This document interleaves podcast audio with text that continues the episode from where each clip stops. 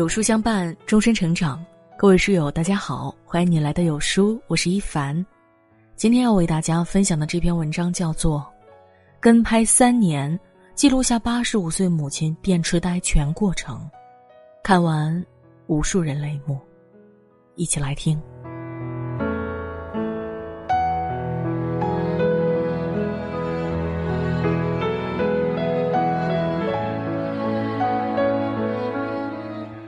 父母高寿且健康，自己能在外安心的生活和工作，无疑是人到中年最为幸福的事情。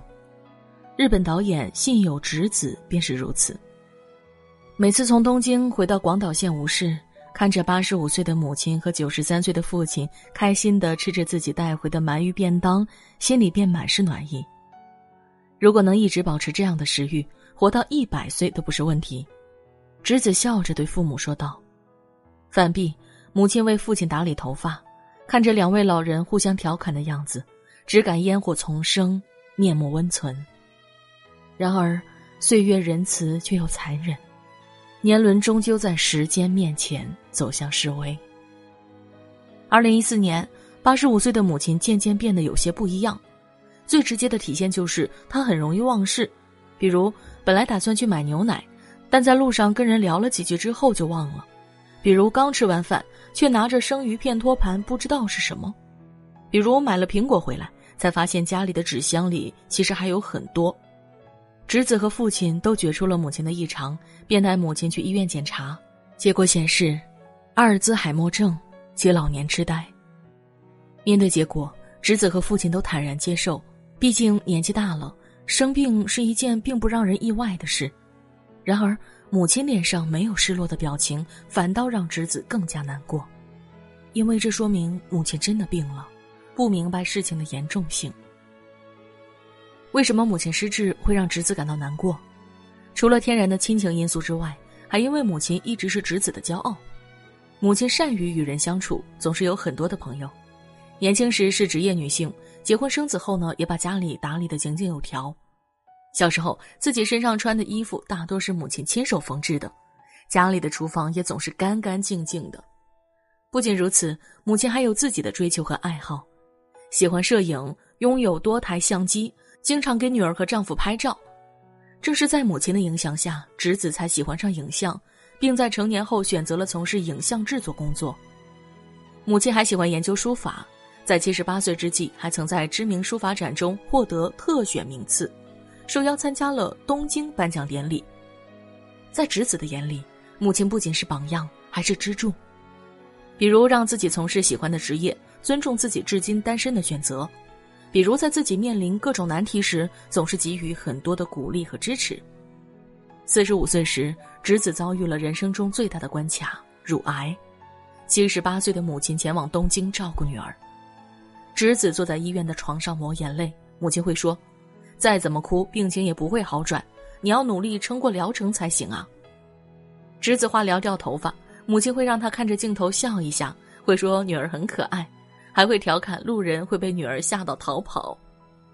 侄子切除乳房的当天心情不好，母亲还会私下里笑着对侄子的朋友说：“女儿的情绪有些难以控制，不好意思，谢谢你们对她这么有耐心。”母亲总是这么强大又乐观。宛如坚实的臂弯，温暖的港湾。可如今，母亲老了。医生建议通过药物控制可以减轻症状，但药物会带来一定的副作用。九十三岁的父亲是否能够独自照顾母亲？侄子很不确定，他询问是否要自己搬回来一起住。父亲却坚持说自己能行，真遇到什么问题会给女儿打电话。尊重了父亲的意愿，但还是不太放心，便定期两周回家一趟。对于疾病，父亲很开朗，会边喝咖啡边对母亲说：“我们就一起加油吧。”母亲则回：“只能相互照应、相互帮助喽。如果我们之中有谁先走了，留下来的人肯定会很寂寞。”二零一六年一次回家，侄子发现洗衣机里堆了很多衣服，已经发臭。他想要帮忙洗衣服，八十七岁的母亲却选择自己手洗。然而，还没把衣服整理完，母亲就疲软的瘫在了地上。纵使这般，他也依然坚持要亲力亲为。但有些事情，母亲还是只能让步，比如他的专属城堡厨房，母亲已经没办法做饭了。这时候，曾经信奉“男子远庖厨”的父亲便主动承担起了买菜、做饭等日常家务。九十五岁的父亲虽然更年老，但身体却更为健康，除了耳背，其他都属正常。生于一九二零年的父亲，因为当时社会的影响，不得不放弃大学。好在父亲在那个不平凡的年代中活了下来，后来成为了一名会计。虽然父亲的收入不高，但是一家人总是过得和和美美。母亲七十二岁的时候，还曾一脸幸福和满足地说道：“感谢他给了我现在的生活，虽然退休金不算多，他还是让我去学书法，让我做我喜欢做的事。”父亲是一个书虫，即使已经九十多高龄了，仍然保持着旺盛的求知欲，每天读书、看报纸、学英语。如果不是因为战争，我会去研读文学，这是我一辈子的遗憾。所以你想做什么就去做吧。父亲总是这样告诉侄子。如今的父亲细心地照顾着母亲，会削苹果、泡咖啡，会提醒母亲睡前穿上纸尿裤，还会佝偻着身子外出扔垃圾和买东西。他总是走一会儿就停一会儿，然后自我鼓励：“加油，继续加油。”不仅如此，一把年纪的父亲还开始接触针线活学会了缝被子。虽然有药物进行控制，但母亲的病情还是加重了。他有时会因为忘记已经吃过药了而重复吃药，有时会因为身体不听使唤而没办法自己起床。面对逐渐失去控制的身体，母亲会情不自禁地感叹。长命百岁还真是累呀。曾经以为离开人世就是独自一人，然而年纪大了才知道，年老终究是要麻烦他人。这让母亲感到深深自责，总说自己没用，为自己带来了麻烦而抱歉。虽然做不了饭，但母亲仍然会把厨房拾掇得干净。虽然老记不住事情，但在睡觉前呢，会记得检查瓦斯是否关好。父亲也在努力地照顾着母亲。为了保持原有的生活节奏，两位老人都已经用尽了全力。然而，毕竟年事已高，很多事情还是力不从心。于是，侄子申请了日间照料，有专人上门为两位老人洗衣服、做饭和打扫清洁，还有人呢带母亲前往日托所。一开始，母亲对此有抵触情绪，但是在去了日托所与人相谈甚欢之后，母亲不仅改变了想法，还笑说。希望他们不要涨价。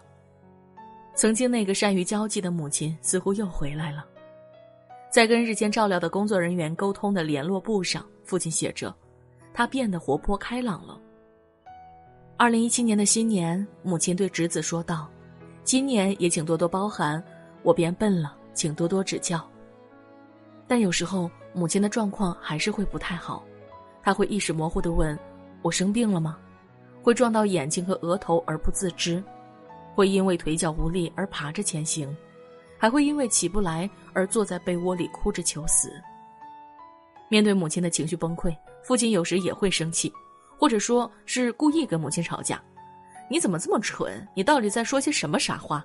你想死就去死吧，我拦不住你。”一番争吵之后，母亲就会站起来走上前去，拍着桌子质问父亲：“你凭什么这样凶我？”